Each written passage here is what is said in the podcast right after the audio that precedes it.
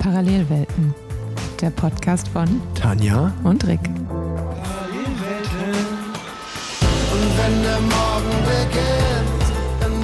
Hello everybody und willkommen zu einer neuen Folge Parallelwelten. Es ist mal wieder soweit. Tanja Erath und ich sitzen uns gegenüber und wir nehmen eine neue Folge Parallelwelten auf. Und wie immer wird Plan Z präsentiert von Swift. Hallo, wir sitzen heute, also erstmal schön, dich wieder in Köln zu haben, lieber Rick Zabel. Und wir sitzen heute im Clubhaus, erstmalig fertiggestellt und nehmen den Podcast äh, fast auf neutralem Boden auf, nicht in irgendeinem Wohnzimmer. So sieht's aus. Äh, man kann ja eigentlich sagen, hier in Köln-Ehrenfeld so fast die Mitte von uns beiden. Ja. Ich in Junkersdorf, du in Deutz. Ich bin jetzt auch endlich mal hip auf der richtigen Rheinseite. Und jetzt treffen wir uns hier in der Mitte im Clubhaus. Genau, wie du hast es schon gesagt. äh, Ich habe es ja auch die Woche jetzt zum ersten Mal gesehen, seitdem ich vom Giro d'Italia wieder da bin. Und ähm, das wird jetzt auf jeden Fall hier mein, mein Place to be, wo ich Podcast aufnehme. Und äh, am Dienstag saß ich schon hier und habe... Äh, es ist eigentlich auch so wie, wie mein Büro, kann man sagen. Äh, hab meinen Papierkram gemacht. Wenn man dann bei so einer Grand Tour fährt, einen Monat weg ist, bleibt ja doch einiges liegen. Und äh, dann habe ich hier einfach mal drei, vier Stunden Ruhe vor Frau und Kind. Ich wollte gerade sagen, ich habe mich nämlich nach deinen Stories diese Woche schon gefragt, jetzt kommst du nach drei Wochen Giro zurück, dann habt ihr Wasserschaden und dann haust du erstmal ab und sitzt die ganze Zeit im Clubhaus. Leonie muss ich auch bedanken. Nee, ich war schon auch viel zu Hause, aber das war wirklich, äh, ja, können wir bestimmt gleich drüber reden. Also das die Woche war jetzt nicht so die allergeilste.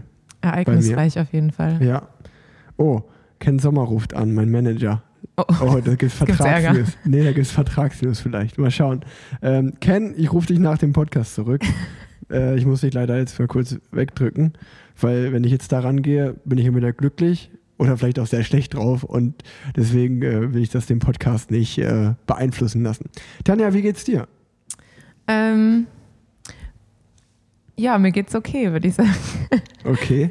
Das hört sich nicht super an.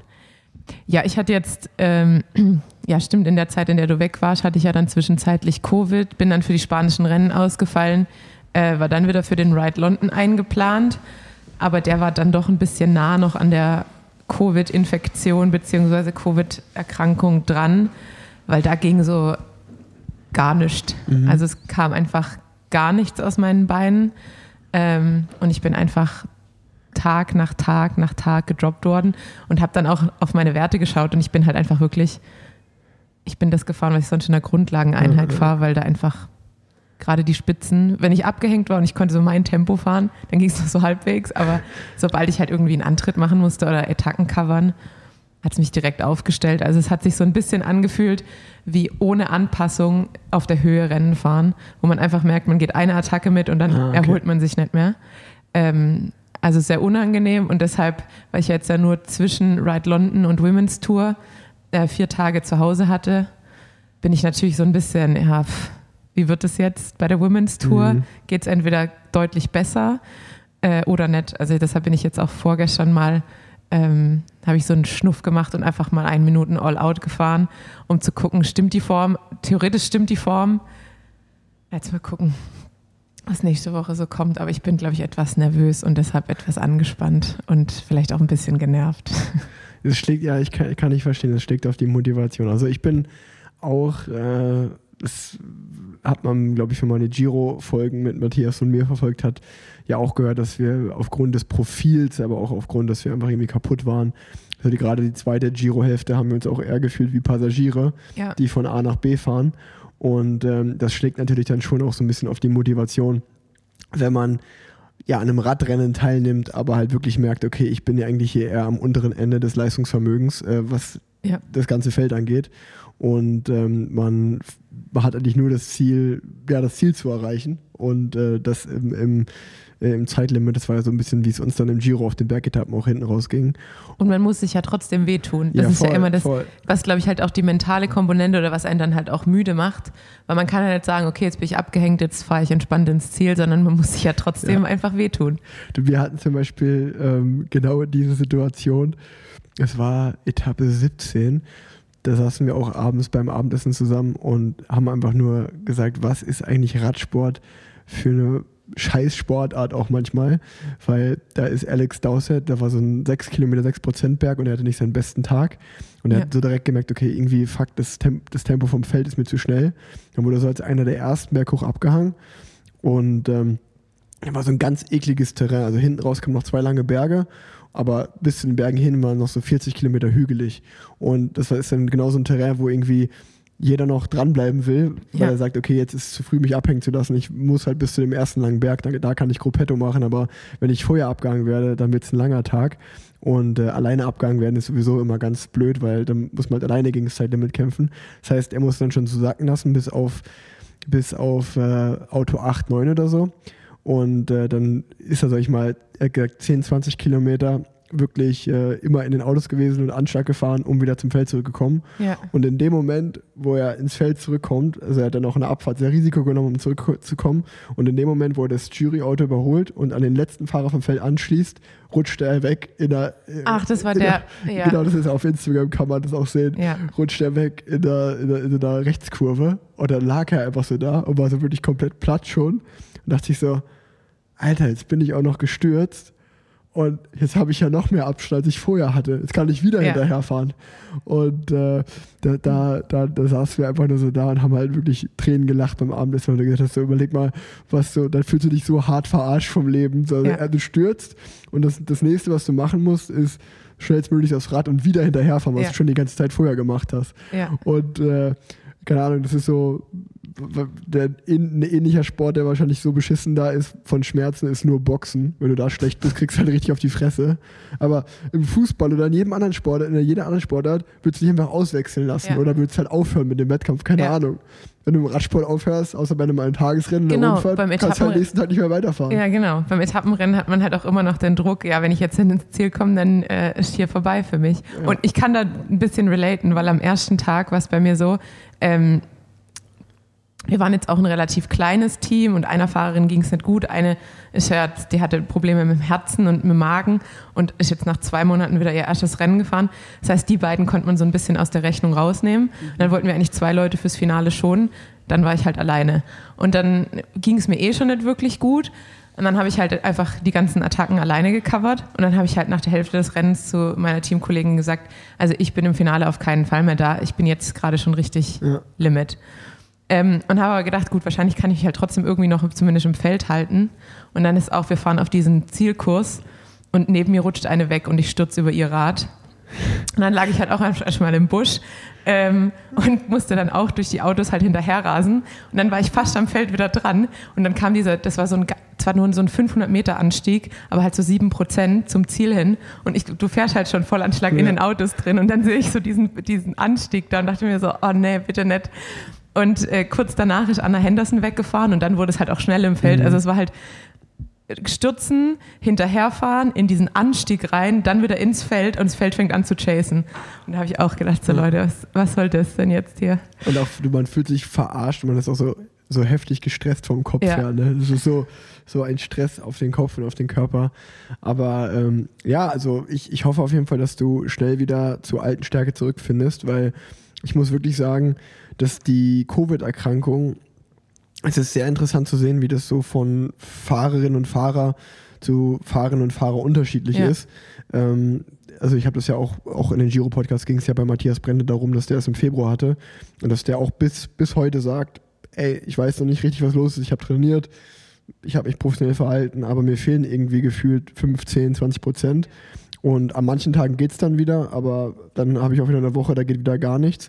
Und ähm, ja, das ist natürlich total belastend für den Kopf und andere, also so wie ich, ich muss sagen, ich hatte, ich hatte Covid im Januar, bin wirklich äh, na, laut nach Anrat meines Arztes habe ich keinen Sport gemacht für die sieben, acht Tage, wo ich es hatte und bin wirklich eine Woche später aufs Rad und bin eigentlich meine Werte wieder vorgefahren. Also ich habe mich normal ja. gefühlt und das ist halt auch, man, man fühlt sich dann immer, also man, man kann jetzt nur weil es bei mir gut lief, heißt halt natürlich nicht, dass es bei jedem anderen auch gut läuft. Und genau diese Beispiele sieht man halt auch, dass es halt extrem unterschiedlich ist. Und äh, das ist aber, glaube ich, für Außenstehende voll schwer zu verstehen. Ja, ich, also das Einzige, was mich dann beruhigt hat, ich hatte ja kurz vorher den Podcast mit Laura aufgenommen ja. und die hat ja gesagt, dass sie äh, eine sportärztliche Untersuchung gemacht hat mhm. und einfach bei ihrer Schwelle knapp 40 Watt verloren hat. Ja nach Covid. Und dann habe ich gedacht, so, als ich da im Rennen abgehängt war, habe ich mir gedacht, so, ja gut, wenn mir 40 Watt fehlen, dann ja. ist kein Wunder. Ähm, natürlich kann ich das nicht ganz auf mich übertragen, aber bei mir kam dann auch noch so ein bisschen erschwerend hinzu. Äh, ich habe ja Asthma und äh, bin ja auch ja, schon seit, seit ich äh, meiner Jugend eigentlich in Therapie, sage ich jetzt mal.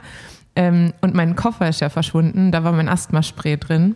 Das heißt, ich war dann halt auch einfach kurz vorm Rennen, einfach mal so drei Tage ohne Medikamente, was natürlich dann wahrscheinlich auch nicht geholfen hat. Ja, unbedingt, ja. wenn die Lunge eh schon so ein bisschen angegriffen ist, dann äh, braucht man es halt dann tatsächlich. Und ähm, ja, ich glaube, der verlorene Koffer hat mich auch noch zusätzlich ein bisschen gestresst. Das war ein ja, ich anstrengender auf Tag. Instagram habe ich das verfolgt. Das war eine richtige Reise-Odyssee. Alter, das war unfassbar. Ich habe ja wirklich, es ging ja hier in Köln schon los mit, ähm, Lennart ist aufs Rad gegangen und hat dann nur gesagt, dass einer von seinen Jungs nicht dazukommt, weil eben Bombenfund in Köln und er kann nicht in seine Wohnung. Dann habe ich gedacht, normalerweise funktioniert ja dann der Zugverkehr nie. Ich prüfe mal lieber, weil ich wollte halt so eine halbe Stunde mhm. später zum, zum Flughafen. Natürlich Zugausfälle, alle verspätet. Dann habe ich gedacht, gut, das kann ich nicht riskieren. Dann nehme ich halt das Taxi, das das 20-fache kostet, für die 13 Minuten zum Flughafen von uns. Das tut dem Schwaben dann natürlich sehr weh. Und als ich ankam, war dann der Flug verspätet. Dann dachte ich mir, gut, ich hätte natürlich den Zug nehmen können. Im Endeffekt Verspätung, Verspätung, Verspätung. Am Ende waren wir zweieinhalb Stunden verspätet. Ähm, und kurz vor der Landung habe ich mir gedacht, jetzt wäre es nur noch witzig, wenn trotz Verspätung mein Koffer nicht hier ankommen würde. Und dann kam ich zum Band und der Koffer war nicht da.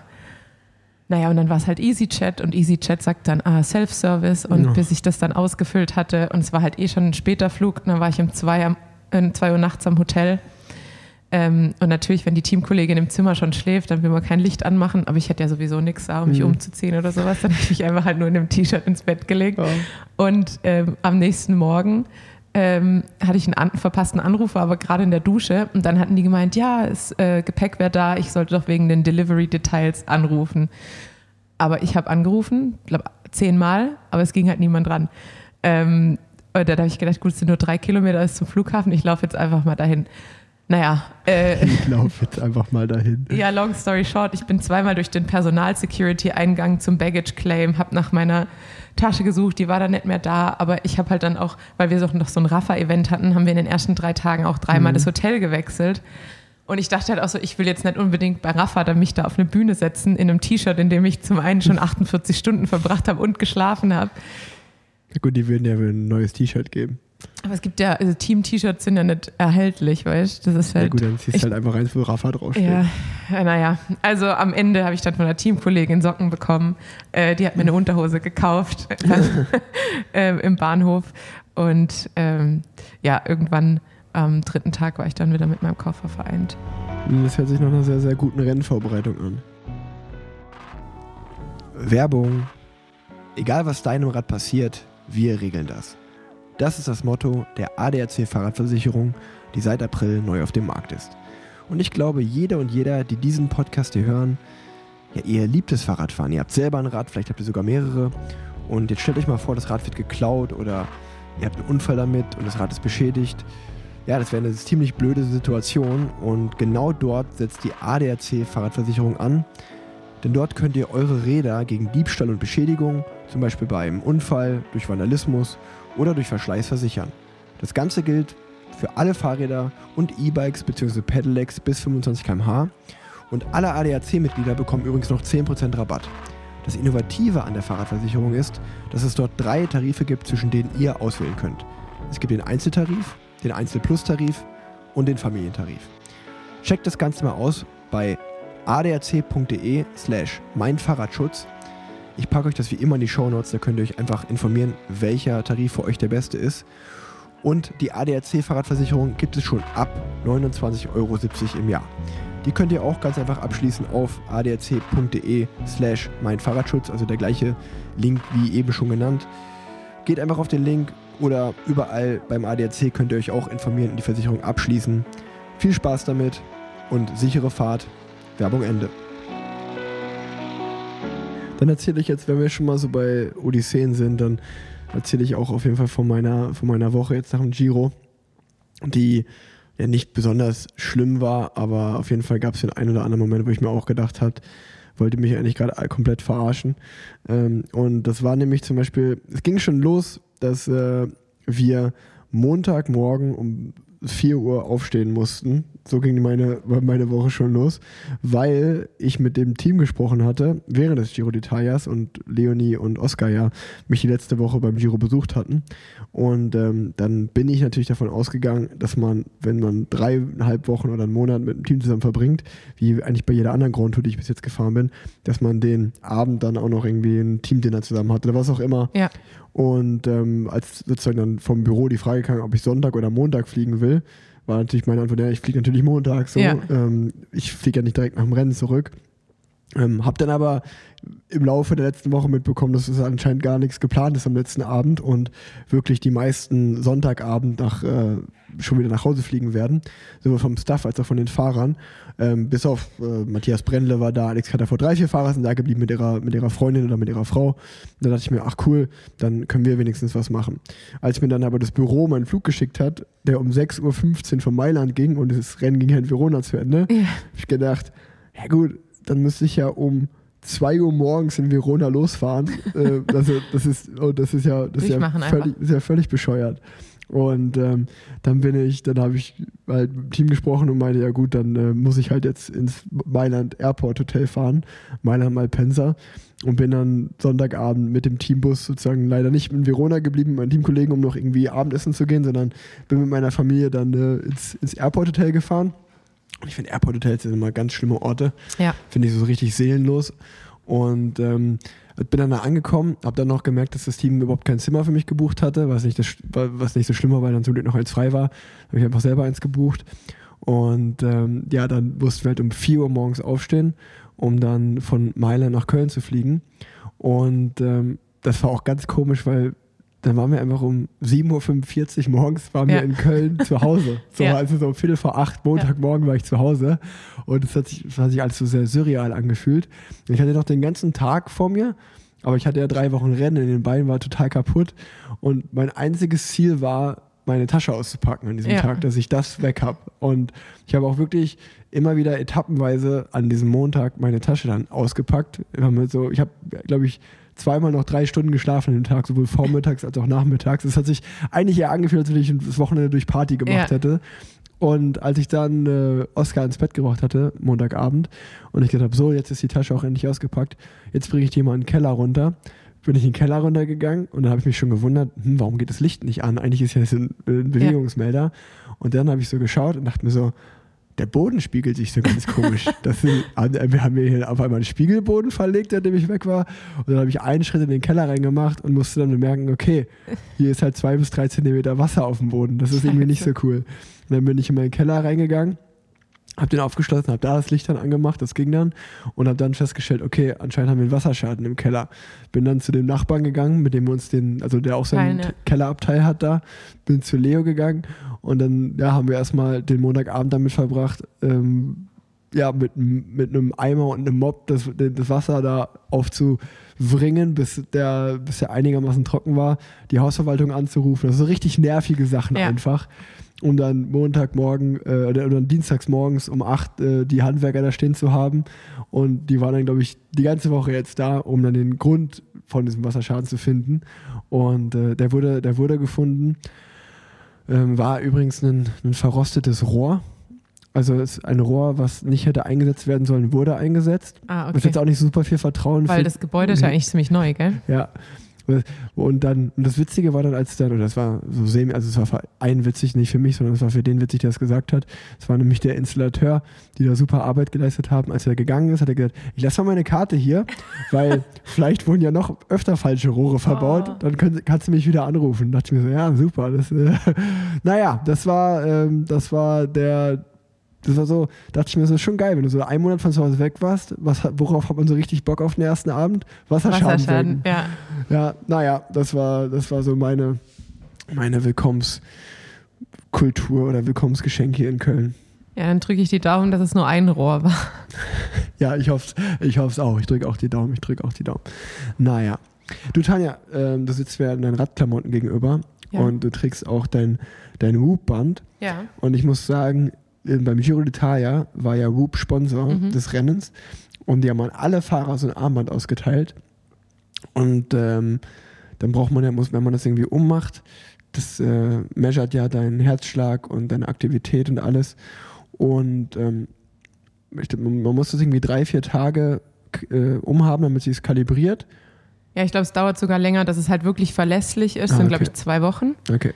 ähm, weil sich das halt gerade deine Herzfrequenzvariabilität misst es ja auch Mhm. und das ist ja sehr interindividuell Ja. und dann muss es sich halt erstmal anpassen, was deine normale Range ist, um halt dann zu sagen, was abweicht. Okay. Weil ich wollte nämlich darauf äh, Bezug nehmen, dass ich glaube, es war nicht so die schlauste Idee, Das während dem Giro das zu machen. während des Giros zu machen. Ja. Also ich habe drei Tage vorher dann ähm, das Band bekommen. Dann haben wir gesagt, das hat sich dann nach zwei, drei Tagen kalibriert, dann passt das schon.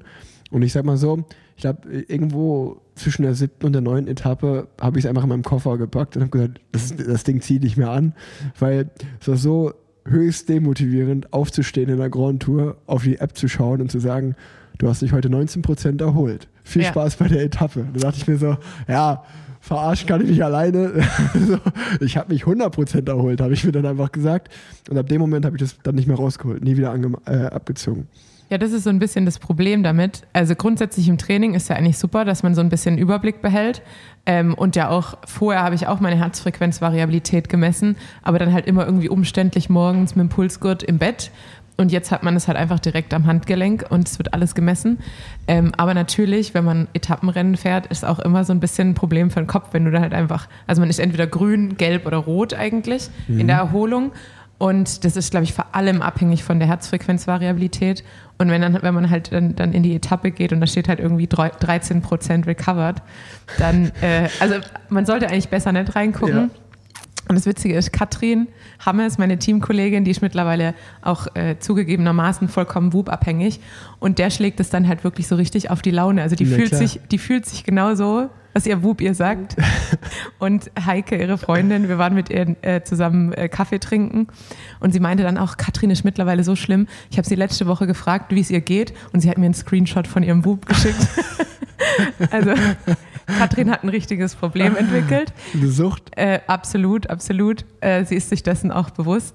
Ähm, und ich Ah. versuche halt so ein bisschen, klar, man guckt trotzdem rein und es interessiert einen, aber ich versuche mich nicht komplett davon abhängig zu machen, was mir das sagt, sondern auch so ein bisschen noch auf mein Gefühl zu vertrauen. Aber ich muss sagen, jetzt auch gerade nach dem, während dem Rennen Ride London, äh, nach der ersten Etappe bin ich morgens aufgewacht, habe auf mein Whoop geschaut, alles war eigentlich rot. Also meine, meine Atemfrequenz war extrem erhöht, meine Herzfrequenzvariabilität war so niedrig wie noch nie, meine Ruheherzfrequenz war erhöht. Und ich dachte halt einfach nur so, ja, okay, wie soll ich denn heute fahren? An der zweiten Etappe war es noch schlimmer. Und dann habe ich gedacht, ich gucke jetzt einfach auch nicht mehr rein. Ja, das ist, also mich hat es auch extrem demotiviert. Ähm, aber man muss definitiv sagen, dass wir, wir haben so, als wir es alle bekommen haben, haben wir alle so excited, so, ey, cool, neues Gadget und so. Ja. Ähm, und dann haben wir uns jeden Morgen beim, beim Frühstück, haben wir uns so richtig gebettelt, so, wie lange hast du geschlafen? 8 Stunden 48? Ja. Bam, 8 Stunden 52. So. Und das war, das war richtig cool und es wurde dann aber wirklich zunehmend, das hat dann, also so, so länger das Rennen ging, umso mehr hat das abgenommen. Und ich bin dann wirklich aus diesem Game nach Etappe 7 oder 8 ausgestiegen, weil ich gesagt habe, so, ey, mach, die, mach das alleine so. Ich, ich will, ich stehe jetzt einfach jeden Morgen auf und sag mir im Kopf, ich bin 100% recovered, weil sonst Ja. brauche ich heute gar nicht mehr an die Startlinie gehen. Ja, wir haben jetzt mittlerweile auch, ein, man kann da so Gruppen gründen und man kann auch Gruppen beitreten und die Mädels haben jetzt auch so eine Teamgruppe und dann vergleichen sie halt, wer ist wie recovered und wer hat wie lang geschlafen und ich bin ganz der Gruppe gar nicht beigetreten, genau aus dem Grund. Ähm, für mich, also ich nutze den Woo vor allem eigentlich, um meinen Schlaf so ein bisschen zu monitoren, weil das ist ja meine größte Schwachstelle, dass ich auch Das schlecht schlafe ja. und wenig schlaf. Und dann kann man halt auch am Anfang vor allem ähm, so ein bisschen über sich selber lernen, was hilft mir gut zu schlafen, worauf sollte ich achten, und ähm, dann kann man, glaube ich, auch noch mal so ein bisschen was für die Recovery rausholen. Voll, voll. Ähm, nee, war aber deswegen, ich, es ist mir gerade spontan einfach nur eingefallen, als ich es auf dem Trikot gesehen habe. Ähm, ich habe auch noch, jetzt gerade fällt mir, wenn wir das sagen, über lustige Geschichten von Teamkolleginnen und Teamkollegen. Es war auch sehr, sehr witzig. Es war auch der, es war der Abend der, ich glaube, 18. Etappe, ist auch völlig egal. Ähm, da gab's, äh, hat unsere Köchin Olga, die sehr gut gekocht hat während der Grand Tour, die hat eine Lasagne gemacht. Und die hat uns aber halt, unseren Fahrern, der hat allen Fahrern gesagt, Ja, das ist halt eine Eggplant-Lasagne, also Gemüse ja. vor allen Dingen und ein bisschen Eiweiß, aber ja, sozusagen keine Carbs. Und ähm, wir, sind, wir sind reingekommen, ähm, haben, haben da alle gegessen. Matthias Brendle kam ein bisschen später, der hat die Ansage nicht mitbekommen. Und ich habe mich dann schon gewundert, also Matthias hat einfach nur drei Stücken Lasagne gegessen an dem ja. Abend. Dann sind wir ins Bett gegangen und dann meinte ich, dann meinte ich noch so zu ihm so, hast du das, hast du das gut überlegt, was du da heute beim Abendessen gemacht hast? Und er so, wieso? Ich so, ja, du hast ja überhaupt keine Kohlenhydrate gegessen. Er so, ja doch, ich habe ja drei Stück Lasagne gegessen. und ich naja, das war halt Eggplant-Lasagne, also da war halt 0,0 Kohlenhydrate groß drin. Und dann er so, ah, echt? Ja gut, aber ich kann eh keine, ich kann eh keine ähm, Nudeln mehr sehen und auch kein, kein Hühnchen mehr. Ähm, dann ist er nochmal kurz, in, äh, irgendwoher hat er sich dann ein KitKat besorgt. Meinte so, ja gut, ich hole das jetzt hier raus, ich esse das KitKat noch. Und dann war er wirklich auf der 18. Etappe, es war halt eine flache Etappe und das war so witzig, weil er wurde halt, er hat einfach wirklich, er hatte einen richtig schlechten Tag ja. schon 50 Kilometer vom Ziel abgehangen war, so in der letzten Gruppe und das halt auf einer Flachetappe, wo so ein kleiner Hügel nur drin war. Und dann gab es noch, unsere Fotografin stand noch genau an dem Hügel, wo er abgehangen worden ist. Da gab es noch so ein ganz schönes Bild von ihm. Und dann saß er halt wirklich so völlig, völlig zerstört im Bus und meinte so, hey, ich kann mir das, ich bin so leer, ich bin so leer, ich verstehe das einfach nicht. Ich verstehe das und dann meinte ich so, ich hätte noch mehr Lasagne gestern gegessen, einfach gar keine Kohlenhydrate mehr. Und dann er so, ja stimmt, ich habe überhaupt keine Kohlenhydrate gestern gegessen. Ich habe das auch völlig vergessen schon wieder. Das ja, vor allem glaube ich auch dann wahrscheinlich dieser Insulinspike von dem KitKat so spät in der Nacht hat wahrscheinlich auch nicht wirklich geholfen. Das war wirklich, da muss ich sagen, das war auf jeden Fall Matthias Brände, wie er leibt und lebt. Das, das war sehr, sehr witzig. Ja. Ähm, naja, aber ich habe schon genug vom Giro erzählt. Ähm, was waren eigentlich noch für Rennen neben des Giros? Du hast gesagt, du bist die Women's Tour in London gefahren. Für dich persönlich lief es nicht so super, aber Rennen in London fahren ist doch eigentlich immer geil. Also wenn ich das White London, die Männerversion gefahren bin, fand ich es immer gut. Ja. Vor allen Dingen in London sein ist halt sehr, sehr cool. Aber ich habe auch mitbekommen, dass es große Diskussionen gab, weil das Rennen nicht im Fernsehen übertragen wurde. Genau, also diesmal war zum ersten Mal, normalerweise Ride London Classic ist immer so ein Innenstadtkriterium, mhm. würde ich sagen, am ehesten oder ein Rundkurs, ein kurzer. Und jetzt dieses Jahr waren es zum ersten Mal drei Tage Etappenrennen. Und eben der letzte Tag der Rundkurs in London und dann halt wirklich im Herzen der Stadt. Also man fährt ja. dann direkt an diesem Elizabeth Tower mit dem Big Ben vorbei und ähm, am äh, London Eye, also wirklich mitten im Stadtzentrum. Und es war so ein 10-Kilometer-Kurs knapp. Ähm, aber tatsächlich war die einzige Etappe, die eben übertragen wurde, die letzte. Ähm, und die zwei anderen Etappen waren halt, sag ich mal, rund, rund um äh, London. Und ja, ich muss halt sagen, für mich persönlich, ich bin seit meinem äh, Erlebnis letztem Jahr bei der Women's Tour kein großer Fan der britischen Straßen mehr, weil es wird einfach viel gestürzt, weil halt die Straßen halt einfach manchmal aufhören. Wegen Linksverkehr. Genau, wegen Linksverkehr im Peloton. Äh, nee, aber es ist halt einfach so, du fährst, du fährst außen, versuchst dich halt irgendwie nach vorne zu arbeiten und dann hört halt einfach die Straße auf und dann ist aber auch so eine riesige Pfütze, in die man reinfährt. Und es sind halt irgendwie überall Bruchkanten in diesem Asphalt. Also verglichen mit belgischen Straßen sind belgische Straßen fast gut dagegen. Ähm, das heißt. Und deshalb, also finde ich halt irgendwie so Rennenfahren in Großbritannien macht nur so semi viel Spaß. Deshalb freue ich mich jetzt auf sechs Tage. Rundfahrt. Ach, fährst du wieder dahin jetzt? Ja, weil jetzt am, also ich fahre morgen früh um sieben, äh, geht's Richtung, geht's mit der Fähre, äh, auch wieder Richtung London. Und ähm, dann haben wir ein paar Etappen unten sozusagen an der ost-südöstlichen Küste von, also neben London, südöstlich von London. Und dann geht es irgendwie nach North Wales und wir sind irgendwie überall. Also ich glaube, so ein relativ. Schön. Ja, es sind relativ viele Transfers auch lange. Das ist aber ähm, typisch für. Aber genau, ja. wir fahren, glaube ich, machen einmal so eine kleine Rundtour. Tour of Britain ist auch immer die Rund sehr schöne Rundfahrt, aber auf jeden Fall die Rundfahrt, wo man gefühlt die halbe Woche im Teambus verbringt, auch ja. aufgrund der langen Transfers. Ne? Aber ja, sonst äh, muss ich sagen, ist mir eigentlich neben dem Giro nur noch das Rund um Köln in äh, in, genau. also im Sinne bei, geblieben, im Gedächtnis geblieben. Bei den Frauen kann ich halt noch sagen, also wir hatten ja den ganzen Spanien-Block. Mhm. Ähm, da waren ja auch zwei Etappenrennen und ein paar Eintagesrennen. Wo ich, weil die alle im Baskenland sind, kann ich die Namen überhaupt nicht aussprechen. Mhm. Die sind ja dann immer unfassbar lang und Zungen, richtige Zungenbrecher. Ach stimmt, ja, das habe ich auch mitbekommen. Ja, genau. Die Baskenlandrundfahrt der Frauen, kann man ja. einfach sagen. Und äh, meine Teamkollegin Veronica Ewers, wo einfach, also uns allen, die wir jetzt im Trainingslager schon erlebt haben und auch letztes Jahr, als sie ins Team kam, äh, die ist einfach ein richtig großes Talent. Also die fährt jetzt seit zwei Jahren Rad. und die kann richtig, äh, vor allem bergauf und ähm, hat halt ein Problem im Feld immer noch. Aber das hat sich ja jetzt bei den Rennen im Baskenland so ein bisschen schneller erledigt, wenn da halt wirklich Mhm. am Berg ausgesiebt wird. Und die ist jetzt auch da, ähm, hat sie direkt einen Sieg geholt und ich glaube zweimal war sie auf dem Podium. Krass. Also ähm, die hat jetzt so ein bisschen ihren Durchbruch, hat ja auch in Luxemburg schon eine Etappe gewonnen ähm, mit Solo-Attacke. Also die hatte jetzt in der Zeit so richtig ihren Durchbruch und ich glaube, die meisten Leute haben sie jetzt auf dem, auf dem Zettel. Ihr Baskenland-Rundfahrt bei den Männern gehört auf jeden Fall zu den Rennen, die ich noch nie gefahren bin und wo ich auch niemals fahren will. Ähm, Katalonien-Rundfahrt oder Baskenland-Rundfahrt. Also bei uns ist der spanische Block ja eher so im April, ähm, zeitgleich zu den Klassikern. Ja. Und ähm, das sind auf jeden Fall in neun Profijahren bin ich dort zum Glück noch nie hingeschickt, wo, äh, wurde ich dort noch nie hingeschickt und ähm, hoffe auch, dass es in Zukunft niemals passiert, weil ich da auch keinen Stich sehen werde. Ähm, nee, aber ja genau, doch, stimmt, das habe ich auch noch mitbekommen beim Giro. Aber ja, sonst äh, rund um Köln, du warst, du warst vor Ort. Ähm, Genau, ich war in der Strecke. du, hast, du hast zugeschaut. Kann man ja schon mal direkt sagen, nächstes Jahr rund um Köln hoffentlich auch ein Frauenrennen. Genau. Und ähm, nee, sonst, äh, ich glaube, Nils Polit hat da eine richtige Show abgezogen, hat das Ding abgeschossen. Natürlich cool fürs Rennen und auch cool für die Stadt, dass ein Kölner äh, sozusagen das Heimrennen gewinnt. Und ähm, ja, ich meine, für mich auch einfach schön zu sehen, dass nach zweijähriger Pause rund um Köln wieder stattgefunden hat. Also auch da mal an alle Verantwortlichen ein großes Lob, dass es wieder geklappt hat. Vor allem habe ich auch gedacht, also auch ein bisschen wie London. Jetzt ist es halt schon irgendwie eine andere Kulisse, wenn man halt wirklich mitten in der Stadt fährt.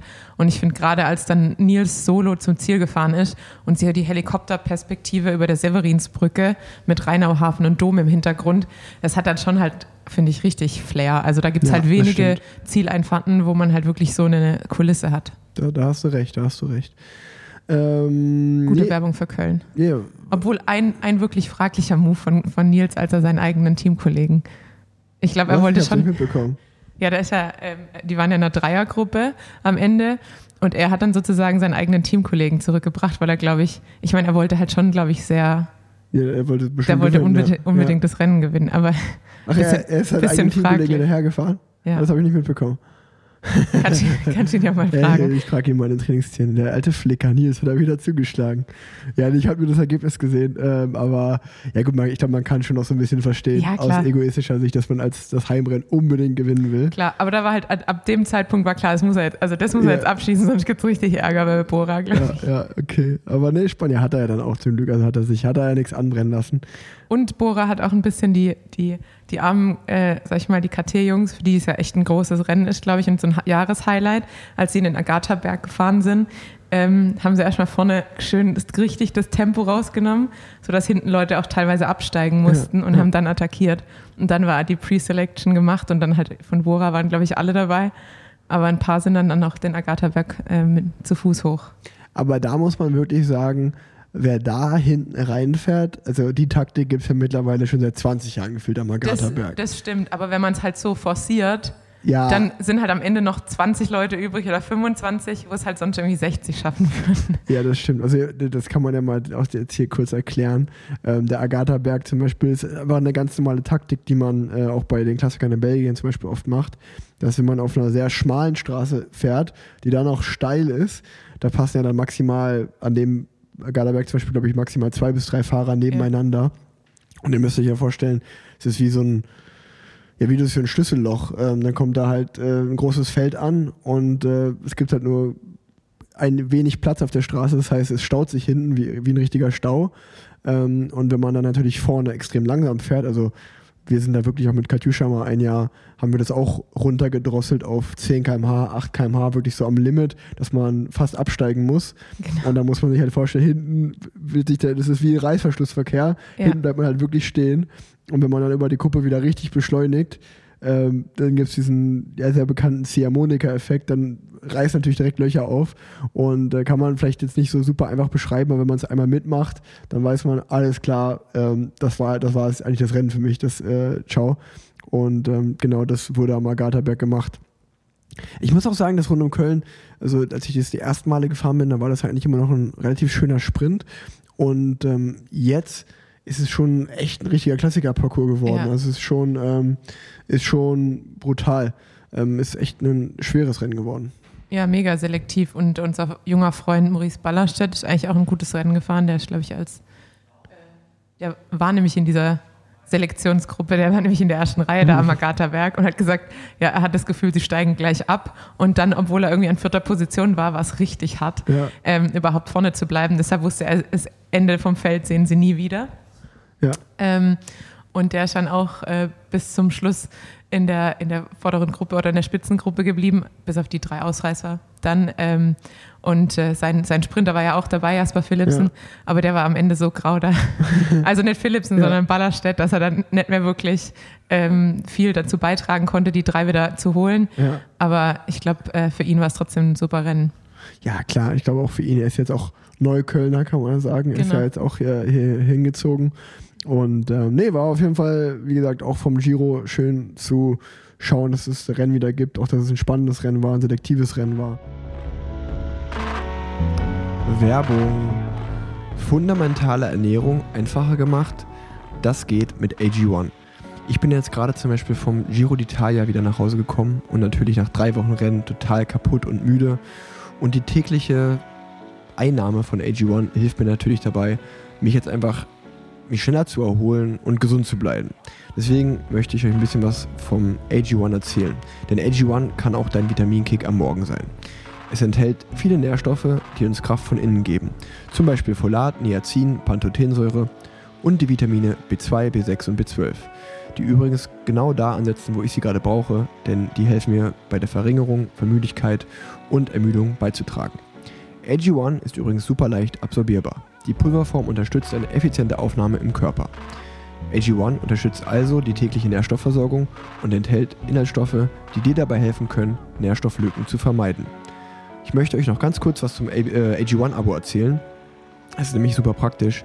AG1 ist nämlich im Abo-Modell erhältlich. Es wird monatlich frei Haus geliefert. Der Lieferrhythmus kann beliebig angepasst werden. Du kannst es unverbindlich testen, denn bei Aesthetic Greens gibt es eine 60-Tage-Geld-Zurück-Garantie und AG1 kann auch einmalig bestellt werden. Aber da solltet ihr einfach jetzt mal zuschlagen, denn im Moment gibt es eine Aktion exklusiv für meine Planzett-Hörer und Hörerinnen.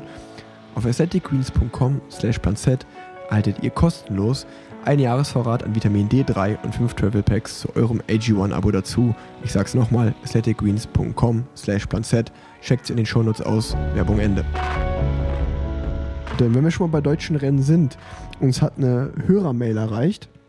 Ähm, am korrigiere mich, wenn ich falsch liege, aber jetzt in den nächsten Wochen, äh, ich glaube am 10. Juni am oder 10. so. 6. genau. Am 10. Juni gibt es ein Rennen in Münster und du hast es schon aufgeschlagen. Wie sind denn da die Infos? Äh, die Infos sind der lange Freitagabend auf der Marktallee. Ähm, es gibt mehrere Rennen. Also es gibt ein Frauenrennen, es gibt ein Laufradrennen für die Kleinen, es gibt ein Journey-Rennen für die Herren, es gibt aber auch ein Journey-Rennen für die Frauen. Das ist ja eher selten. Und abends dann noch das Hauptrennen für die Elitefahrer. Ähm, und sogar ein fette Reifenrennen für Kinder zwischen 7 und 15 mhm. Jahren. Also gefühlt ist für jeden was dabei.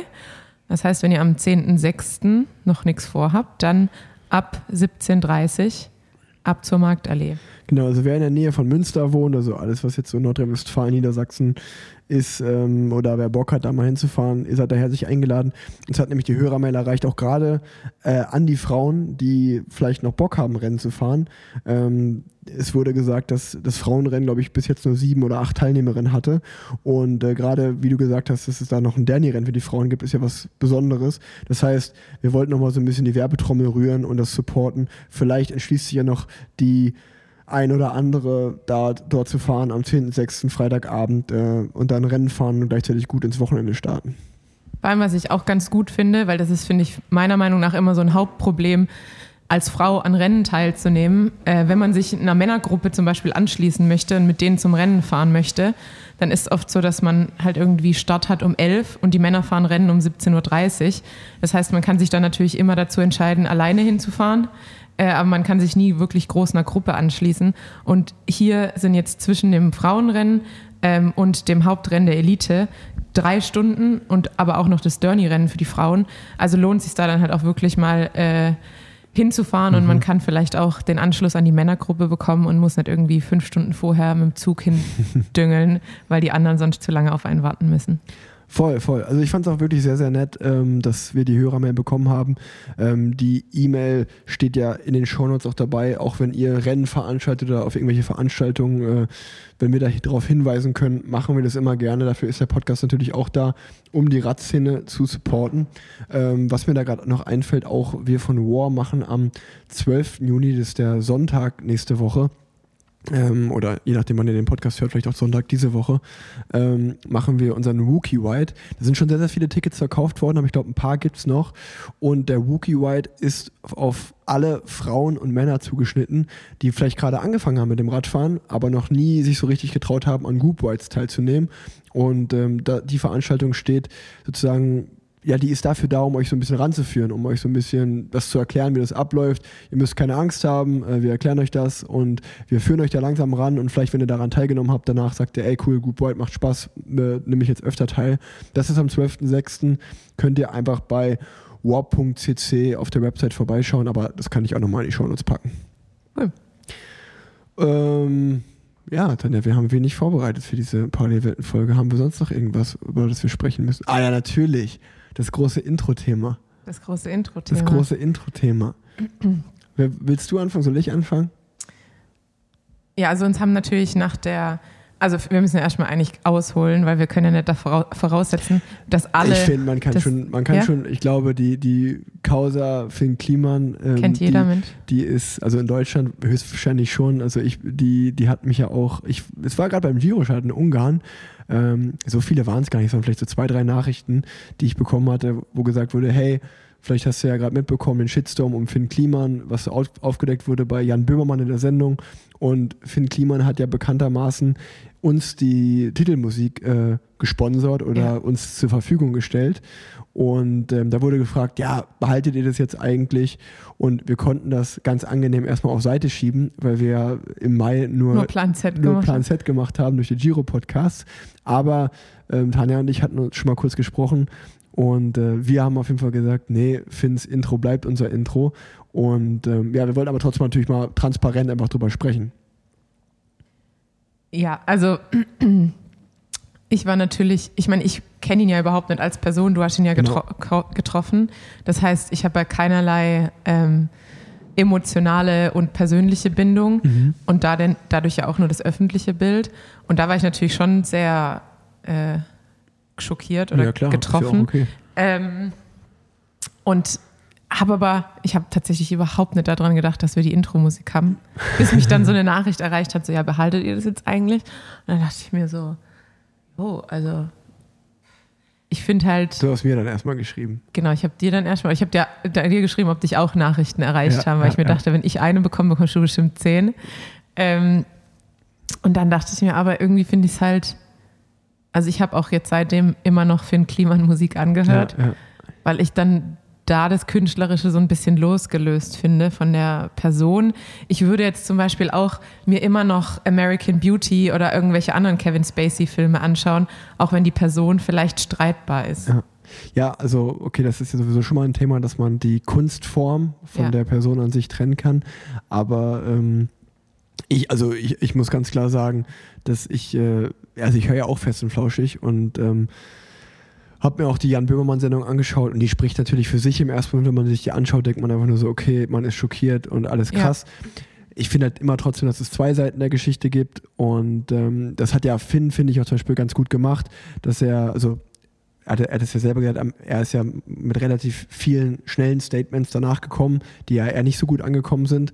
Aber dann war er, ist er wirklich mal zwei Wochen von der Bildfläche verschwunden und hat dann jetzt vor kurzem, das war dann eher gegen Ende des Giro Details, nochmal ein neues Video gepostet, wo er gesagt hat, pass auf, es trifft hier genau den richtigen. Nicht, weil ich wissentlich Menschen betrogen habe, aber einfach, weil ich den Überblick verloren habe und hat das dann alles aufgelistet. Und ähm, das war zum Beispiel das, das zweite Video, äh, fand ich sehr glaubwürdig und habe ihm das total abgenommen. Und dann bin ich auch ganz ganz ehrlich, ich bin natürlich auch total voreingenommen. Also ich habe Finn kennengelernt, ich habe mit Finn schon ein paar Mal privat telefoniert. Der hat mir immer richtig gute Tipps gegeben, hat mir immer, ohne irgendwas dafür zu wollen, geholfen, hat hier die Musik einfach so, hier klar, nimmt meine Lieder, zack. Also ich habe ihn immer genau als den supportive Typen kennengelernt, wie er der ist und wie er auch immer geschienen hat. Jetzt hat vielleicht das Image da mal einen Knick, äh, Knacks bekommen letztens, ähm, als die ganze ja, äh, als das alles von Jan Böhmermann so aufgedeckt wurde. Aber wie gesagt, ich finde auch Finn seine Zurechtstellung der Dinge ähm, vor zwei Wochen, das ist so ein bisschen die Gegenseite davon. Und außerdem ähm, ja, sagt ja auch Finn ganz klar, pass auf, es trifft hier nicht den falschen. Jan hat schon auch zu Recht ermittelt und er hat mir auch so ein bisschen gezeigt, okay, ähm, da wurde auch in meinem Namen, in den Firmen, wo ich mit drin hänge, ist nicht alles perfekt gelaufen und das versucht er gerade selber aufzuklären. Aber also da will ich auch gar nicht groß ins Thema reingehen, weil ich mich da auch gar nicht auskenne, deswegen sollte ich davon auch ja. gar nicht reden.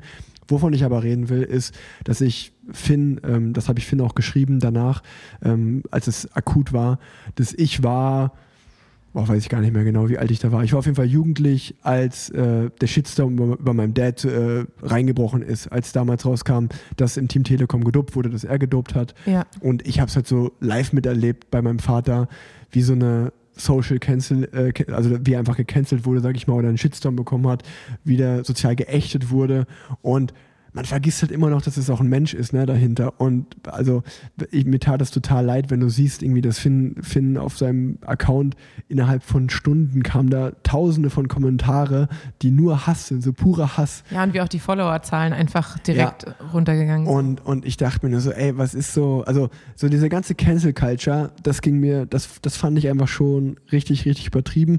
Und wir sind sicherlich nicht die Experten und der, wir sind nicht die Experten und auch nicht, wir haben auch nicht das Knowledge jetzt, um da äh, wirklich lange drüber zu reden. Aber wir wollten eigentlich nur sagen, bei uns bleibt die, äh, bleibt die Intro-Musik, weil äh, ja, wir sind jetzt, ich würde es auch einfach schwach finden von uns, wenn wir jetzt so gefühlt Mainstream-mäßig, ah, der hat einen Shitstorm, ja, nee, den kicken wir jetzt auch raus. Also ähm, das, das würde ich auch einfach einen falschen Move finden. Und ähm, ohne das schönreden zu wollen, was da passiert ist, ähm, sicherlich wenn er betrogen wurde, muss er zur Rechenschaft gezogen werden. Aber ich sehe auch immer den Mensch, den Mensch Finn, der mir geholfen hat, der zu mir immer cool war, dahinter. Und ich sehe es halt auch, wie gesagt, ich gerade schon gesagt hatte, als Sohn von meinem Papa, der sowas schon mal mitbekommen hat, wie das ein Mensch angreifen kann und wie brutal das ist, wenn so eine Welle an Scheiße eigentlich über einen rüberkommt. Ja. Und äh, ja, das, das, ist, das ist brutal und das würde ich niemandem wünschen und deswegen äh, würde ich das halt auch, also ich würde niemanden Shitstorm wünschen und finde es deswegen auch einfach, ja, das, man sollte auch mal die Gegenseite sehen und wie sich so ein Mensch fühlt, wenn er einfach so ein Eimer Scheiße über einem ausgekippt wird und es nicht aufhört und jetzt überall, wo man hingeht und es geht irgendwie um Betrug, wird so suffisante Witze gemacht, hahaha. ähm, naja, das finde ich eher geht so. Und äh, für mich ist ja. das Thema damit abgehakt, aber du willst noch was sagen. Ich musste nämlich auch gleich an das Lied denken, was in der Zeitung steht von Reinhard May. Jeder, der das Lied nicht kennt, kann sich gerne mal das Lied anhören. Ansonsten schaut euch den Text an, wenn es nicht eure Musik ist. Aber da ist auf jeden Fall viel Wahres dran und das äh, trifft, glaube ich, auch das, das, Thema ganz gut. Ähm, und ja, man merkt halt, ich glaube, vor allem heutzutage mit Social Media, man kann halt sehr schnell sehr hoch steigen und dann aber halt auch umso rapider fallen. Und ähm, natürlich gerade die Aktion mit, dem, mit den äh, geflüchteten Camps auf jeden Fall uncool. Inwieweit Finn da aber involviert war, war ja nicht mal klar. Also da ging es ja wirklich eigentlich nur dann um Global Tactics, ähm, so wie ich das verstanden habe. Ähm, das ist natürlich absolut fraglich, aber trotz allem finde ich, muss man halt aufpassen, dass man halt, ähm, dass da die Woke Police äh, nicht auch irgendwie einen Menschen komplett zerstört, mhm. unabhängig von der öffentlichen Person, sondern halt einfach wirklich als die Person, ähm, weil wenn man in der Öffentlichkeit steht und kritisiert wird äh, öffentlich, dann ist es natürlich auch für die, für die, fürs eigene Leben und für die eigene Persönlichkeit extrem schwierig. Und ich glaube, da muss man manchmal auch ein bisschen aufpassen, wie weit man da gehen kann. Und äh, ich bleibe dabei, wenn jemand einen Fehler macht und ähm, dafür kritisiert wird, dann hat es ja auch recht. Also nur wenn man in der Öffentlichkeit steht, soll man natürlich nicht äh, soll man natürlich auch Kritik abbekommen, wenn man Fehler macht oder Scheiße baut. Darum geht es gar nicht. Aber ich glaube, es geht einfach darum, dass es eine faire Streitkultur bleibt. Genau. Und nicht so dieses, Die Form der Kritik. Genau. Und es ist nicht, nicht einfach so diese, diese komplette, ja, der, der muss jetzt gecancelt werden. Der darf nie wieder einen Fuß am Boden kriegen. Der darf nie wieder eine zweite Chance kriegen. Der soll sich irgendwo in ein Loch vergraben und wir wollen ihn alle nie wiedersehen. Das ist ja so ein bisschen, ja. wie, wie, man, wie man behandelt wird eigentlich. Ja. Und das ist natürlich, das ist natürlich zu krass, weil, also auch du und ich, wir haben jeder schon Scheiße gebaut und äh, wissentlich oder unwissentlich, ja, Tanja, du wahrscheinlich nicht, aber nee, aber äh, ja, also ich glaube, damit ist aus meiner Sicht, wie gesagt, wir sind keine Experten da drin, aber ich glaube, man muss einfach transparent mal drüber sprechen, weil Finn unser Intro macht und wir einfach mal drüber, glaube ich, auch einfach reden wollten. Ja. Ich habe noch eine andere Hörermail bekommen und äh, da ging es darum, dass wir mal darüber reden sollten, über das Thema Beine rasieren und das Thema Sonnenschutz beim Radfahren. Also, ja. Deswegen wollte ich dich mal fragen, wie ist eigentlich so deine, das ist ja sicherlich auch spannend zwischen Männern und Frauen, der Unterschied. Ähm, wie ist das Thema Beine rasieren bei dir? Wie, wie häufig rasierst du dir die Beine? Also, ja, frage ich dich einfach mal. Ähm, also ich glaube, ich habe ein bisschen Glück, weil ich zum einen kein, äh, also ich, ich rasiere mir zum Beispiel die Beine nur bis zum Knie, weil ich habe ich hab am Oberschenkel nur so kleine blonde Härchen und da mache ich mir dann nicht die Mühe, das noch zu rasieren. Das ist mir ehrlich ja. gesagt zu anstrengend. Ähm, deshalb wahrscheinlich so alle drei Tage, würde ich sagen. Beim Rennenfahren vielleicht häufiger, also bei Etappenrennen zumindest. Ähm, und Sonnenschutz immer jeden Tag. Also ich habe jetzt auch, obwohl es draußen ein bisschen bewölkt ist, äh, mich komplett eingeschmiert, weil vor allem Hautalterung, ja. äh, aber natürlich auch äh, Hautkrebsprävention. Äh, also da bin ich schon mittlerweile beim, beim Sonnenschutz ähm, sehr erpicht darauf, auch 50er Sonnencreme und halt auch wirklich, ähm, selbst im Alltag gehe ich eigentlich nicht mehr raus, ohne mir Sonnencreme ins Gesicht zu schmieren. Einfach weil ich jetzt über 30 bin und auch darauf achten muss, dass ich nicht mehr so viele Falten bekomme. Und äh, ja, also ähm, ich sage ja immer gern, es gibt ja auch viele Frauen, die sagen, ja, warum muss man sich die Beine rasieren als Frau? Deshalb habe ich mir einen Radfahrer als Freund gesucht, der rasiert sich auch die Beine. Und dann gibt es überhaupt keinen Geschlechterunterschied. Das ist, das ist sehr gut. Ich muss sagen, ich freue mich, also wenn es zwei Dinge gibt, auf die ich mich nach der Karriere am meisten freue. Und es ist zum einen, dass ich keinen Adams mehr machen muss, dass ich mich dauernd abmelden muss, wo ich bin. Adams, äh, für alle, die es jetzt nicht kennen, um euch mal abzuholen, das ist das Anti-Doping Abmeldesystem, wo man immer angeben muss, äh, wo man sich befindet und eine Stunde pro Tag angeben, wo man getestet werden kann. Und ähm, das Zweite ist, dass ich mir nie wieder die Beine rasieren muss, weil ich muss echt sagen, da bin ich so ein richtiger Mitläufer. Wenn das nicht alle machen würden, würde ich das auf keinen Fall machen. Ähm, und du kriegst natürlich einfach nur Häme, wenn, du, wenn, wenn ich das jetzt nicht machen würde. Aber das mache ich wirklich nur, weil das halt gang und gäbe ist im Radsport. Ähm, zum Beispiel beim Giro war es so, da hatten wir jeden Montag einen Ruhetag und dann habe ich mich halt jeden Montag am Ruhetag einmal die Woche hingesetzt ja. und habe mir die Beine rasiert. Und jetzt zum Beispiel, jetzt muss ich ja am Samstag und am Sonntag wieder nach Belgien Rennen fahren. Das heißt, ich werde mich heute Abend noch mal hinsetzen und mir die Beine rasieren dann dafür. Würde ich jetzt aber vier Wochen keine Rennen haben, würde ich mir auch vier Wochen nicht die Beine rasieren. Also es kann auch schon mal vorkommen, wenn man mich im Sommer oder Ach, im Winter rumfahren sieht, dass ich wirklich richtig Wolle an den Beinen habe, weil ich mir da nicht die Beine rasiere. Ähm, ich mache das wirklich nur für die Rennen. Ich mache das, wenn ich jetzt weiß, jetzt kommt wieder ein Rennen, dann rasiere ich mir die Beine. Sonst im Training habe ich auch mal Stoppeln oder richtig lange Haare und stört mich gar nicht. Also ich bin ja, ich meine du auch, aber ich bin ja trotzdem auch in einem Radfahrerhaushalt groß geworden. Ähm, und da für mich war es halt auch immer ganz klar, dass Männer sich die Beine rasieren. Mein Papa hat sich immer die Beine epiliert, meine Onkels haben sich die Beine rasiert. Deshalb war für mich ganz klar, Männer rasieren sich die Beine. Ja. Und ähm, also mein Freund hat, hat auch eigentlich die ganze Saison über rasierte Beine, egal ob er Rennen fährt oder nicht. Und ich finde es auch, also ich bin kein wirklicher Fan von Beinbehaarung. Ähm, deshalb finde ich das auch sehr gut. Werbung. Habt ihr mal Bock, 14 Tage kostenlos die Enduko-App auszuprobieren, dann hört jetzt genau zu, denn das ist möglich durch diesen Podcast. Enduko, das ist ein kleines Sportstech-Startup aus dem Saarland. Von SportlerInnen für SportlerInnen. Enduko ist die App für Ausdauersportler und Ausdauersportlerinnen, die dir eine dynamische Trainingsplanung auf Basis von künstlicher Intelligenz aufstellt. Der Trainingsplan passt sich an dich und deine Anforderungen des Alltags, wie zum Beispiel deinen Beruf, die Familie oder sonstige Anforderungen ganz entspannt an. Der Coach von Enduko bereitet dich gesund, individuell und bestmöglich auf deine selbstgewählten Ziele vor. Also wenn ihr noch ein Ziel diesen Sommer habt, jetzt let's go. Der Coach lernt dich durch deine Trainingshistorie schneller kennen, aber auch ohne eine Trainingshistorie ist es möglich. Und der Coach kann dir damit die optimalen Trainingseinheiten für dich zusammenstellen. Es gibt eine Feeling-Abfrage in der App. Mit der Feeling-Abfrage des Coach am Morgen kann der Trainingsplan noch individueller auf deinen momentanen Stress oder Ermüdungslevel angepasst werden. Außerdem gibt es noch ein neues Feature, nämlich das Multisport-Feature. Das ist eine Kombination aus Radfahren und Laufen. Wie am Anfang gesagt, ihr könnt die App 14 Tage kostenlos testen und zwar unter enduko.app slash rig.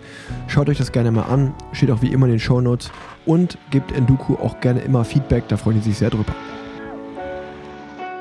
Thema Sonnenschutz, äh, muss ich sagen, ist natürlich im Sommer sowieso immer dabei. Also eigentlich immer, wenn ich kurz kurz fahre ähm, oder ja, allgemein kurz fahre, dann versuche ich schon Sonnenschutz aufzutragen, einfach, wie Tanja gesagt hat, Hautalterung gegen Hautkrebs.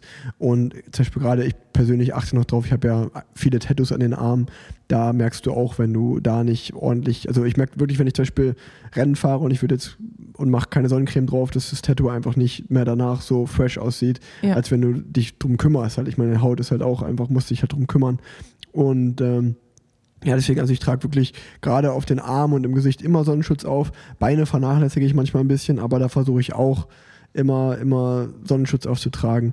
Und das ist zum Beispiel so eine richtig spannende Frage. Denkst du, wenn wir mal aufhören werden, also ich weiß nicht, wie es bei dir ist, aber ich, ich bin mir nicht sicher, ob ich jemals meine Tenline noch wegbekommen werde nach der Karriere. Wenn du so jahrelang immer die Tenline hast da, ja. ob, ob das irgendwann nochmal weggeht? Ich glaube es auch nicht. Also, also ein Winter reicht zumindest nicht. Es wird nee. halt interessant, ob es dann zwei Winter, ja. Winter regelt. Ich meine, als Mann hat man ja dann auch immer noch den Unterschied, also wenn du jetzt nicht mit einer kurzen Speedo schwimmen gehst, sondern einfach auch eine, mit einer längeren Badehose. Ich mache aber immer Speedo. Dann, ja, aber sonst behältst ja, sonst, Speedos habe ich immer.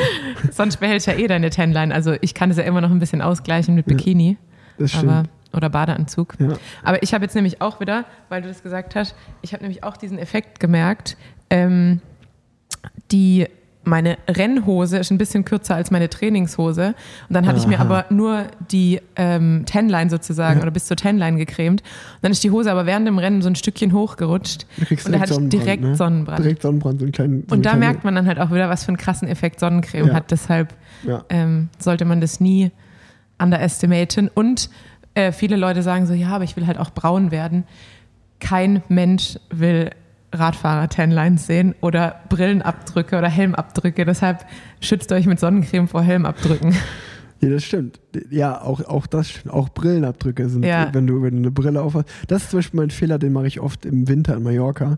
Dass, wenn es dann, wenn du halt, du cremst dich natürlich dann nicht an den Armen und an den Beinen ein, weil du eine lange Jacke und eine lange Hose anhast. Ja. Aber ich mache mir da nicht die Mühe, nur mein Gesicht einzucremen. Wenn du aber so ein, zwei Wochen Grundlagen Ausdauer, Trainingslager hast, dann hast du halt einen krassen Brillenabdruck ja. im Gesicht. Und das sieht auch extrem bescheuert aus, auf jeden Fall. Ja, also, ja, Tendenz sind ja nichts Schlimmes. Das, ist, das soll auch jeder für sich selber entscheiden, so. Aber ich finde es jetzt auch nicht so super ästhetisch.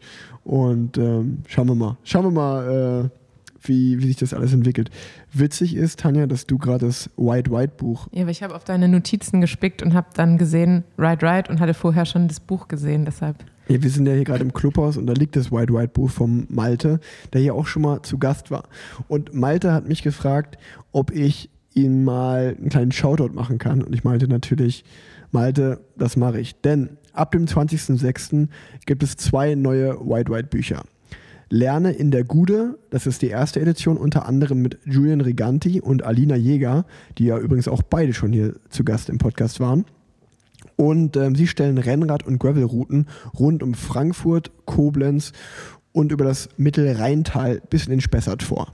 Also das wird sicherlich spannend werden. Und dann gibt es eine zweite Edition, das ist die Servus-Edition. Dort zeigen unter anderem Susanne Lai, das ist die Gründerin von Fingers Crossed, die war ja auch schon hier im Podcast zu Gast, und Emily McKenzie, Rennrad- und Gravelrouten von Nürnberg bis in den Chiemgau und die Voralpen vor. Also wer Bock auf die beiden Bücher hat, schaut mal vorbei, das packe ich auch in die Show Notes. Alles wie immer direkt zum Loslegen. Da gibt es einen QR-Code in den Büchern, könnt ihr abscannen und dann direkt losfahren, die Touren, die dort vorgestellt werden. Äh, diesmal gibt es in dem Buch auch noch Übernachtungsmöglichkeiten und Vorstellungen von Cafés und, und, und. Und ach ja, das erste Buch gibt es jetzt auch nochmal in der überarbeiteten zweiten Auflage, wo auch unter anderem hier das War Clubhaus vorgestellt wird. Also ähm, drei, zwei bzw. drei neue Bücher äh, werden euch da vorgestellt. Ich packe euch den Link in die Show Notes. Und äh, Malte hatte mich gefragt, ob ich vielleicht noch einen Rabattcode oder so anbieten kann. Ich dachte mir so, hey, warum nicht? Ähm, wenn ihr also RIC10 jetzt äh, da eingibt auf die Webseite, dann kriegt ihr noch 10% Rabatt. Beziehungsweise Malte hat mir eigentlich schon direkt so einen personifizierten Link geschickt, dass wenn ihr auf den draufklickt, sind die 10% schon direkt mit eingerechnet. Das heißt, den werde ich euch in die Shownotes packen. Ähm, der Link oder die, der Rabattcode gilt bis zum 31. Juli und ist anwendbar auf alle drei Bücher. Ähm, packe ich euch in die Shownotes und ja, viel Spaß mit den White White Büchern. Ähm, da gibt es nämlich das Motto, teile das Gefühl und nicht die Leistung. Also wenn ihr euch das abholt, dann schaut mal bei den Büchern vorbei und ich glaube auch die Gegenden, die dort vorgestellt werden, sind wieder sehr, sehr spannend. Also einmal so ein bisschen der Süden und einmal der Südwesten, würde ich sagen. Und in dem ersten Buch, das White White, was überarbeitet wurde, gibt es ja Routen durch ganz Deutschland. Also wer mal coole, schöne Radsportbücher haben will mit Routen und Kaffee-Empfehlungen, Übernachtungsempfehlungen, der ist da genau richtig. Deswegen, das ist hier unbezahlte Werbung, das wollte ich euch nochmal äh, einfach ans Herz legen und findet ihr in den Show Notes. Ja, auch witzig, dass du das gerade noch gesagt hast, weil hier hinten, das habe ich nämlich gerade, ich habe mir das Buch hier in die Hand genommen und hinten steht drauf, das Gefühl steht im Fokus, nicht die Leistung. Das ist ja auch das, was du gerade gesagt hast. Und das finde ich sowieso total wichtig. Ich habe das Gefühl, ganz viele Leute fahren immer viel zu schnell und manchmal glaube ich, weil sie vom Laufen kommen und sich irgendwie so daran gewöhnt haben, dass es wehtun, also das Training wehtun mhm. muss. Aber Training muss nicht immer wehtun. Und manchmal ist Training auch sinnvoller, wenn es nicht wehtut. Und äh, ich glaube, manchmal trägt das gar nicht zur Motivation bei, jetzt wo ganz viele mit Herzfrequenz und Leistungsmesser trainieren. Und ich glaube, man muss manchmal einfach wieder nur fahren, um dieses schöne Gefühl zu haben, wenn man Rad fährt. Scheißegal, was es für ein Schnitt ist, scheißegal, was es für ein Wattschnitt ist, einfach mal Radfahren um des Radfahren Willens mhm. und es so ein bisschen entschleunigen. Also schaut nicht auf eure Watt, sondern einfach Spaß haben. Da kann ich mal ähm, Andreas Stauf vom Beselwagen zum Beispiel äh, wirklich loben für, weil ich bin mit dem schon ein paar Mal gefahren, jetzt nach seiner Karriere. Und ähm, der ist, ich weiß nicht, ob er es immer noch macht, aber der ist früher, zumindest so von einem Jahr, wenn ich mit ihm gefahren bin, ist er immer ohne Fahrradcomputer gefahren. Ja. Dann, habe ich auch so zu ihm gesagt, sag mal, äh, du, du weißt ja überhaupt nicht, wie viele Kilometer du fährst und wie lange. Und dann hat er auch gesagt, ja, ist mir auch völlig egal. Ja. Also ich fahre halt Fahrrad, um Fahrrad zu fahren. Für mich ist es ein reines Hobby und ich gehe jetzt halt raus und ich fahre halt zwei Stunden durch die Gegend. Ich fahre die Strecken, die ich halt kenne, die Runden. Ich kann ja ungefähr einschätzen, ah, die Runde dauert zwei Stunden, die Runde ja. dauert, dauert drei Stunden. Ich meine, der kennt sich natürlich noch sehr, sehr gut aus um Köln von seinen ganzen Jahren als Profi. Da kennt man die Straßen. Und dann sagt er auch, ich fahre einfach so lange, wie ich mich heute fühle, worauf ich Bock habe. Und ob das dann am Ende 46 Kilometer waren oder 58 und ob ich das irgendwo hochlade, pff, das ist mir völlig egal. Ja. Und da muss ich sagen, das, das, das finde ich eigentlich schon sehr, sehr beeindruckend, weil ich, ich mag es auch nicht. Also ich tue mir auch ehrlicherweise nicht so gerne im Training weh, sondern einfach das Gefühl steht für mich eigentlich auch im Vordergrund, das Spaß, das Spaßgefühl. Äh, Aber trotzdem habe ich ja so einen kleinen Knacks weg, dass ich schon meine Kilometer immer hochladen will ja. und dann schauen will, ah, ich habe so und so viele Jahreskilometer. Aber auch das fällt mir gerade noch ein, auch ähm, Leonie, meine Frau, äh, die arbeitet ja bekanntlich bei Wisen äh, im Marketing und die hat, äh, die war da mal fürs Texten zuständig und die hat auch mal, das müsste ich eigentlich mal raussuchen, mal so einen richtig coolen Bericht geschrieben, der auch mal irgendwo in einem Magazin abgedruckt wurde, wo es genau darum ging, dass der Trend zu diesem Herzfrequenz und Zahlen und Watt eigentlich das komplette Gefühl wegnimmt, ja. egal ob es beim Laufen, beim Schwimmen, beim Radfahren ist ähm, und es eigentlich so ein Trend ist, der ein also eigentlich macht man ja Sport, um abzuschalten, um sich gut zu fühlen. Und dieser Zahlentrend fördert das Stressen ja eigentlich noch viel mehr, ja. dass du dir jetzt denkst, ah, ich bin nicht auf meiner Pace oder ah, eigentlich wollte ich einen 30er Schnitt fahren, jetzt fahre ich nur einen 28,6er Schnitt, dann fühlt man sich gleich irgendwie schlecht und denkt sich so, was mache ich hier eigentlich gerade? Und das ist ja eigentlich Quatsch. Genau. Also auch dieses, und dann kommt eine rote Ampel und dann versucht man mit gezogener Bremse noch irgendwie weiterzutreten und ja, ja lass halt ja, rollen. Ja, ja. Ist ja egal. Wenn man, wenn man, das, eigentlich ist es schon witzig, was man manchmal für einen Quatsch macht ja. bei Intervallen und so. Ja, ja, das stimmt, absolut. Wenn ich zum Beispiel durch Köln fahre, durch die Stadt, weil wir, wir haben gerade, bevor wir den Podcast auf, angefangen haben, ging es darum, dass äh, du mit dem Rad ja hier hingekommen bist. Und äh, wenn ich durch die Stadt fahre mit dem Rad, dann drücke ich immer vor den Ampeln, wenn ich noch im Fahren bin, schon auf Stopp auf meinem Fahrradcomputer. Und wenn ich nach der Ampel wieder losfahre und ich bin wieder auf Geschwindigkeit, drücke ich auf Start, damit ich meinen Schnitt nicht runter, runterbringe beim an die Ampel runterbremsen und wieder das Anfahren. Das ist ja, das Krasse ist ja, also das finde ich schon extrem. Aber die Generation, die nach dir kommt, wir haben ja schon festgestellt, wir sind nicht mhm. eine Generation, aber die Generation, die nach dir kommt, die ist ja noch krasser. Die machen ja die drücken in den, in den Kurven, wenn sie zu langsam werden, Stopp auf dem Tacho, weil sie zum einen nicht mehr treten und weil sie dann vielleicht zu langsam sind. Das heißt, sie sind immer nur mit, damit beschäftigt, Stopp oh. und Start. Und das ver verfälscht ja auch, also eigentlich so, muss man sowas ja an den Coach zurückmelden, ja, weil das verfälscht ja alles. Ja, klar. Das, die Durchschnittswatt sind dann eigentlich fast NP und also ja ganz wild. Ja, was da meine Teamkollegen betreiben, teilweise die 20-Jährigen, unfassbar. Okay, die machen das dann auch, nie gehört, das ist krass. Die fahren dann auch aus der Stadt raus und starten dann aber erst den, den Garmin, wenn sie aus der Stadt raus sind. Ja, das kann ich auch. Und dann denke ich mir so, ja gut, aber wenn du halt 20, 25 Minuten raus brauchst, ja. dann fährst du ja eine Stunde länger, als ja, du klar. sollst. Genau, voll. Und also entweder muss man dann halt wirklich mit seinem Coach das besprechen und sagen, okay, ich mache das, aber ansonsten, du machst ja was komplett anderes, als du, als du sollst. Also zum Beispiel auch mal da wieder, ähm, ich beim Giro, ich habe, als ich, ich bin vom Bus rausgegangen und ich habe auf Start gedrückt bei meinem Fahrradcomputer, bin ich zum Sign-In gefahren, also zum Einschreiben, ja. zur Einschreibkontrolle zurück. Dann habe ich die neutrale Phase mitgenommen. Das war sozusagen, dann habe ich auf Stopp gedrückt und dann habe ich meine Etappe gestartet, als ja. zweite Einheit meistens. Oder ja. wenn es manchmal auch alles zusammen in einem, weil es einfach halt dann eine Einheit ist. Und ich äh, kenne ganz viele, die halt wirklich erst beim Kilometer Null, wenn das Rennen losgeht, auf Start drücken mhm. und sozusagen nur das Rennen mitnehmen und ja. dann auch am Ziel wieder drauf drücken und sozusagen das Ausrollen alles nicht mit einberechnen. Ja. Und es ist total verrückt zu sehen, weil zum Beispiel, das sind Matthias und ich unterschiedlich. Und als wir dann mal ausgewertet hatten, die ersten neun Tage, hat er, hat er irgendwie so gesagt so, ach krass, guck mal, ich habe äh, die Woche 32 Stunden gefahren. Und ich so, und ich habe 34,5. Also ich hatte einfach zweieinhalb Stunden mehr ja, da am kommt Ende richtig der Woche, was zusammen. weil ich immer die neutrale Phasen alles mitgenommen ja. habe. Und äh, ich hatte mich auch mit Ben Swift unterhalten. Der hatte mal zusammengerechnet, dass im Giro waren es alleine 120 Kilometer neutrale Phase. Mhm. Also einfach immer die, die neutralen Kilometer, bevor die Etappe losgeht. Es waren 120 Kilometer am Ende, ja. am Ende nach drei Wochen. Also ja, ich nehme das immer alles mit. Also ich, ich mache es jetzt nicht so, dass ich zum Sign-On schon äh, mitnehme, aber ich nehme halt auf jeden Fall Start mit und drücke dann halt immer bei Kilometer Null Runde. Ja, ja, ja genau. Und dann habe ich es getrennt halt. Ja, ja, das stimmt. Ja, das ist, das ist schon, obwohl ich manchmal auch noch im Rennen auf Runde drücke. Also wenn ich zum Beispiel einen langen Berg fahre und ich weiß, dass irgendwie 18 Kilometer, dann drücke ich auch da drauf. Ja. Einfach nur, um mich zu pacen, weil ich halt weiß, okay, ich kann, mein Bestwert von einer Stunde liegt da und da und dann äh, setze ich vielleicht 10, 20 weiter drunter an, 10, 20 Watt weiter drunter an um einfach zu wissen, okay, ähm, also im Männerfeld ist es ja auch einfach so, wir fahren dann halt mit 500 Watt rein, drei Minuten. Ja. Und dann denke ich mir so, ja gut, das kann ich halt zwei Minuten fahren und mich halt abgehangen. Ja. So, weißt du, so, ich kann auch direkt mein Tempo fahren und habe halt einen angenehmen Berg oder ja. schaffe halt den, oder hole halt die, die mich am Anfang ab, abhängen, hole ich halt später wieder ein, äh, weil ich mich einfach besser pace. Ähm, naja, Tanja, ich glaube, wir haben hier schon über eine Stunde und du musst jetzt zu Genau, ich muss jetzt zu Olli. Elsenbach. Ich habe in drei Minuten einen Termin, um endlich meinen Schuh äh, so zu verändern, dass ich keine Schmerzen mehr beim Fahren habe. Sehr gut. Einmal zu Olli Elsenbach ähm, den Schuh richten lassen bei Bobikes. Das Gute ist, du musst halt nur genau zwölf Sekunden rübergehen. Ja. Und guck mal, der schöne Branko der kommt auch gerade an. Kommt auch gerade an. Oh, jetzt stürzt oh, hier.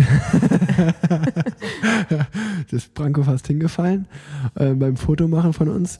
Und ihr seht hier, das ist das neue Capital Cycling. The place to be in Cycling, Cycling Capital Cologne.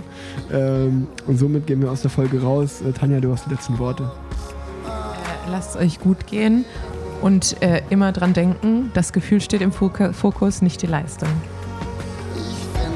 Dieser Podcast wurde präsentiert von Swift. Leute, ich sag's euch, das war eine Woche nach dem Giro. Ey, erst hier Wasserschaden und Stress hin und her, ähm, hatte ich ja schon im Podcast erzählt. Und dann bin ich am Wochenende noch für zwei Eintagesrennen, eigentlich waren zwei Eintagesrennen geplant in Belgien, es ist da nur eins geworden, weil ich mich beim Heißzepeil am Samstag so richtig schön abgelegt habe. Ich hatte Glück im Unglück, ähm, denn es, äh, ich habe mir zum Glück keine schweren Verletzungen zugezogen. Sehe aber aus wie ein kleines Schnitzel. Ähm, einiges offen an Haut, an Wunden, an Prellungen und Blutergüssen. Ähm, aber davon werde ich wahrscheinlich in der nächsten Podcast-Folge noch ein bisschen berichten. Aber denkt dran, immer sichere Fahrt, bleibt heil, bleibt gesund auf Rad und habt eine gute Woche.